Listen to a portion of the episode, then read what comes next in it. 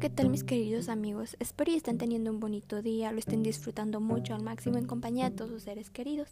Eso sí, con todas las medidas de salud adecuadas como el uso de su cubrebocas y no olviden lavarse las manos. Ahora sí, sin más que decir, me presento. Mi nombre es Mariana Itzel Murataya Sánchez. Vengo de la Universidad Contemporánea de las Américas del plantel Zaguayo, de la licenciatura de Pedagogía de quinto cuatrimestre. Hoy hablaremos de los modelos de docencia o modelos de formación. Estos resultan útil pensarlos como tradiciones. Esto quiere decir como configuraciones de pensamiento y de acción que a lo largo del tiempo han sido incorporadas a la práctica y a la ciencia de los sujetos. Los modelos de docencia o formación sobreviven actualmente en la organización, en el currículum, en las prácticas y en los modos de percibir de los sujetos.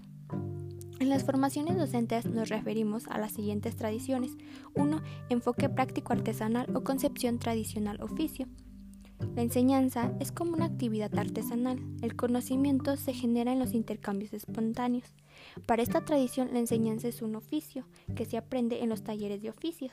Ahí se aprende a ser docente, enseñando cómo se aprende y practicando cualquier oficio y así se avanza a niveles crecientes. Como segundo tenemos la tradición normalizadora disciplinadora. Esta desarrolla debates. Esta tradición está al origen histórico de la formación docente del sistema educativo moderno. Esta tradición se asentó en atopía comprometida a un cambio social. Para esta tradición los procesos formadores deben de reunir dos requisitos. El primero, que se cumpla la práctica y el ámbito de la escuela normal. Y el segundo, la formación normalista que tiene un valor disciplinador en la formación del futuro maestro y está legitimada en el carácter científico de los conocimientos pedagógicos. Como tercero tenemos el, la tradición academista. Este enfoque pone el acento en lo, en lo esencial en la formación y en la acción de los docentes y estos que conozcan sólidamente la asignatura que enseñan.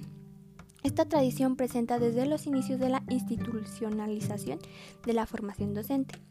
Los contenidos de esta tradición son fundamentales y sin contenidos relevantes. Contenidos significativos, los contenidos son la única forma de luchar contra la farsa de la enseñanza.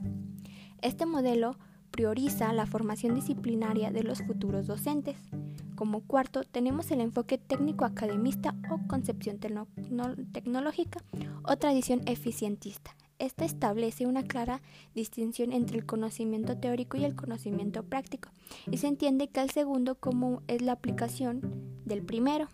El impacto de esta tradición sobre las prácticas y la formación ha sido enorme como los tales como los temas de evaluación objetiva, microenseñanza, enseñanza individual, entre otras que han apoyado en su momento la nueva lógica de la escuela. La formación se centró en la preparación técnica docente para la programación. Como quinto tenemos la concepción personalista o humanista. Esta tendencia se centra en la formación tecnológica que pone el acento en el desarrollo de habilidades o competencias. Los programas de tendencia humanista enfatizan a veces lo personal, otras lo relacionan o las actitudes hacia el cambio, pero en todos los casos enfatizan la insuficiencia del modelo tecnológico y la necesidad de autoformación docente. Como sexto y último enfoque tenemos el hermenéutico reflexivo o enfoque del profesor orientado a la indignación y la enseñanza reflexiva. Este enfoque supuestamente es la parte de la enseñanza ya que es una actividad compleja que desarrolla escenarios singulares. Por eso, el docente debe deja de ser el actor que se mueve en los escenarios prefigurados. Una precaución central de este enfoque es la modificación de las relaciones de poder, de poder, la escuela y el aula, a través de la revisión crítica de la práctica docente. Cada una de estas tradiciones llevan sus propias visiones de tarea docente. El funcionamiento de estas tradiciones es más útil cuando el profesor solicita a los alumnos una planificación que lleve paso a paso el desarrollo de una clase o cuando un grupo de formadores procura incorporar situaciones de la vida cotidiana que se presenten en las escuelas al trabajo formativo de los docentes. Espero y les haya servido mucho de ayuda esta información y nos vemos hasta la próxima. Bye.